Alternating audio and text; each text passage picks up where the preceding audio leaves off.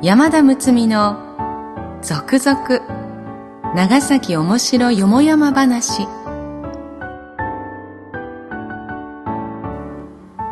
ポッドキャスト長崎の歴史シリーズ。今回も長崎おもしろそう。第2巻。師団切り抜き帳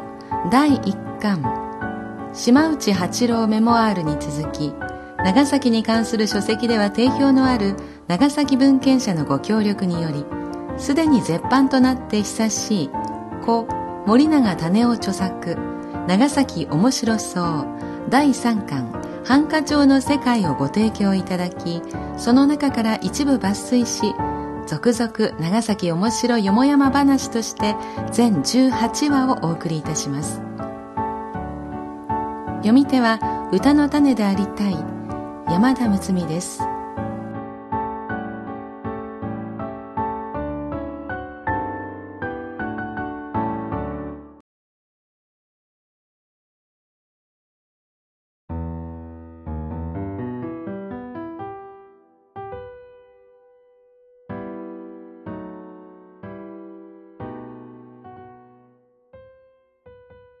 第46話長崎御用書き留め戸町。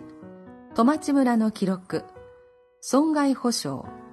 万延元年7月22日と23日の両日60人ばかりよそ者の日雇いたちが大浦号に入り込んで材木の運搬をやっていた。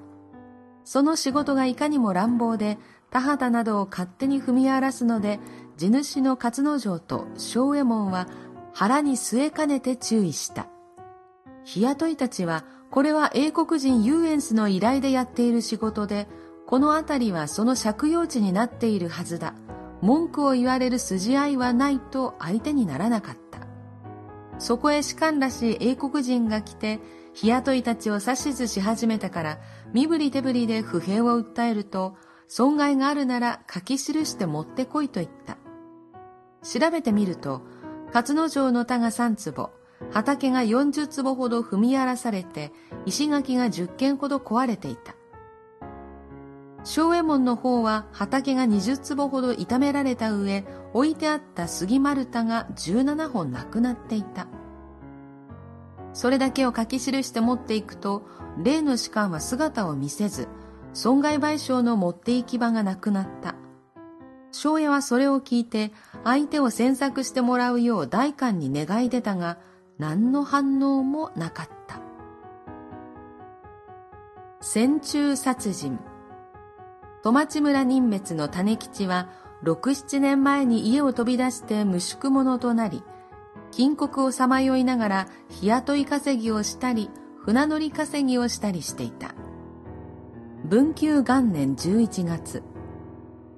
久留米領の若杉で長崎者の密と夫婦になった。その後、弟の八十八と一緒に天草線の過去に雇われていたが、はかばかしいこともなく、間もなく辞めた。翌年3月になって、女房光と弟と三人、大村領福田浦百姓の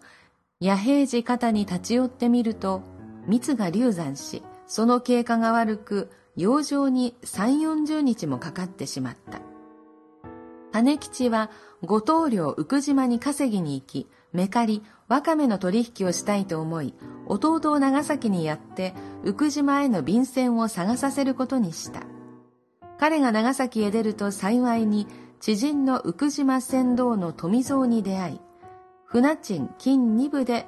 便箋の約束をした。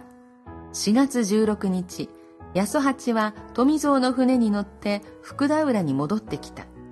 種吉は喜んで女房ともどもその夕刻船に乗り、翌17日朝出版した。船には船頭富蔵、過去初蔵のほか、もう一人、仙蔵という男が乗り合わせていた。一行は福島の海を長崎へ運んでの帰りということだった。その昼過ぎ、途中の瀬戸で船を止め、酒を買い込んで出版、夕刻、先戸浦に着いた。瀬戸で買った酒を酌み交わしているうちに、蜜はまた気分が悪くなり、別に離れて休み、八十八が介抱していた。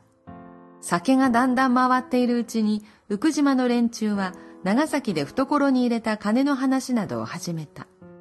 やがて酒は終わり、みんなは元の方に行って眠りこけてしまった。種吉は自分のこの頃の惨めな生活に比べて、連中の金儲けが羨ましくてならなかった。ムラムラと悪心が起こり、脇差しを握りしめて、寝ている傍らに近寄り、いきなり三人に切りつけた。三人とも跳ね起き、種吉の刃をくぐり抜けて、相次いで海に飛び込んだ。富蔵はやっと岸に泳ぎつき、大声を上げて救いを求めた。近所の三人の百姓が富蔵の声で飛んできた。先蔵と初蔵は血まみれになって、浜辺に倒れてこと切れていた。急を聞いて集まった大勢の浜辺の者たちが、裏方や村役人も一緒になって、幾層もの船を出し、逃げようとする種吉の船を取り囲み、やっと種吉を捕らえた。浮島に飛船を仕立てて、急を知らせたが、風の具合悪く、そこの村役人や被害者の身内の者が先戸に着いたのは20日の昼過ぎであった。大村丹後の神家来、後藤大見の神家来、長崎大官手代などの立ち会いで関係者の吟味をした。彼らの申し口によって事件のあらましは分かった。しかし、一人一人の申し口にはかなりの食い違いがあった。種吉は酒を飲みながらふと金が欲しくなり、とっさに切りつけたのだと言った。八十八はあらかじめ種吉が計画を明かしたので、密と二人で極力思いとどまるように諌め、いよいよ種吉がやったと知って、密は仰天して失神してしまったと言った。しかし、みんなが捕らえられた時、24両ばかりの金子を3人で分けて持っていたことが分かった。また種吉は脇差しで切りつけると、3人が海中に飛び込んだので、後追いは諦めて脇差しは海中に捨てたと言ったが、富蔵は種吉も海に飛び込んで迫ってきて、途中から船に引き返したと言った。海中を探ってみると、種吉の言う脇差しは見当たらず、船中の布団の下から血まみれの包丁が出てきた。種吉はそんなものは知らないと言った。そんな風で誰の申し口が事実なのかははっきりせず、また申し口と証拠品が一致しないところがあった。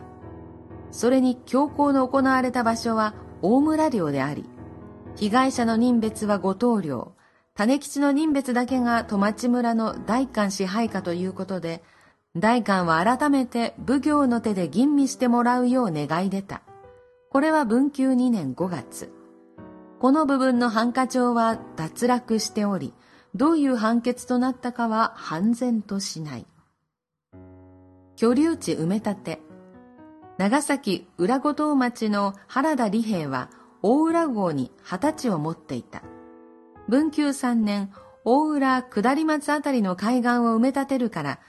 その持ち地内の土を取らせてくれるよう、埋め立て完了次第、相当の地代が支払われるはずという居留地係の役人からの連絡があった。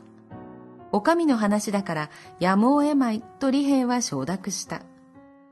その後、二十歳の土は掘り返され、あとは石ころばかりになって作付けなんかはできないようになってしまった。すぐにも代償が出るかと思っていたら3年経った文久4年になっても何の音沙汰もなかった。痺れを切らしてその胸の嘆願書を出したがやっぱり反応はなかった。李平は二十歳、五段五セブの大麦十石分、銀五百目、山手五セブ、ハゼの木三十本になる実1200金、銀300目、合計銀800目くらいは作徳銀として欲しいと改めて大官に願い出た。強盗逮捕。慶応3年11月30日、津島大衆船のコンピラ丸は長崎で黒砂糖を積み込んだ後、戸町浦で風待ちをしていた。その夜、船宿孫八のところへコンピラ丸の船頭、光一が飛び込んできて、今、侍邸の怪しい奴が三人、小舟で乗りつけてきて、抜き身で乱暴しているから助けてくれと言った。孫八はすぐに裏中で触れ回した。足軽の川口喜八、峰正太郎を先頭に、大勢の者が提灯を灯して天でに棒などを持って集まってきた。小舟五層に分乗して漕ぎ出すと、侍たち三人はすでに小舟に乗り移って逃げようとしていた。五層で一層を取り囲み、だんだん漕ぎ寄せてみんなで相手を叩こうと用意していた。喜八と正太郎が六尺の菓子の棒を振り上げた途端、相手三人は抜刀した。棒は二本とも切り飛ばされ、はずを食らって二人は海中に落ち込んだ。侍二人も落ち込み、船に泳ぎ上がろうとした一人がまず捕らえられた。一人は岸に泳ぎ着いたところを丘で待ち受けていた連中に捕らえられた。船中に残った一人も袋のネズミでやがて捕らえられた。その時は用意していた提灯も消えて真っ暗になり、誰がどうしているのやらさっぱりわからなかった。船の者もみんな上がり、人数改めをしてみると、木八の姿が見えない。みんなで探すと、岸辺近くの水面に浮いていた。すぐに引き上げて手当てを加えたが、間もなく絶命した。花頭を強打され、左足の膝から下が切り離されていた。一旦船に泳ぎ上がりながら重傷に耐えかねてまた落ち込んだらしかった。その他大小の手傷を受けた者が6人いた。訴えにより大官手代が駆けつけ一同を取り調べた上、木八の意外は身内の者に引き渡し、捕らえた三人は奉行所に突き出した。こうした異変があるとき、ともすれば相手の暴力にすくんで、なるべく近寄るまいとするのが常だったのに、木八、正太郎を先頭に村民たちがよく力を合わせ、見事に乱暴者の三人を捕らえたのに大官は感心した。こうしたものを表彰しておけば、他村でもこれに類した事件が起きたとき、それを真似るであろうから、その夜働いた31人の者に褒美を与えられるよう大官は奉行に進言した。しかし、コンピラ丸の船頭からは、彼らに対して相当額の謝礼が出ており、代官の方からもいたわりの金子が与えられている以上、それでもう結構ではないかと奉行からの褒美は出なかった。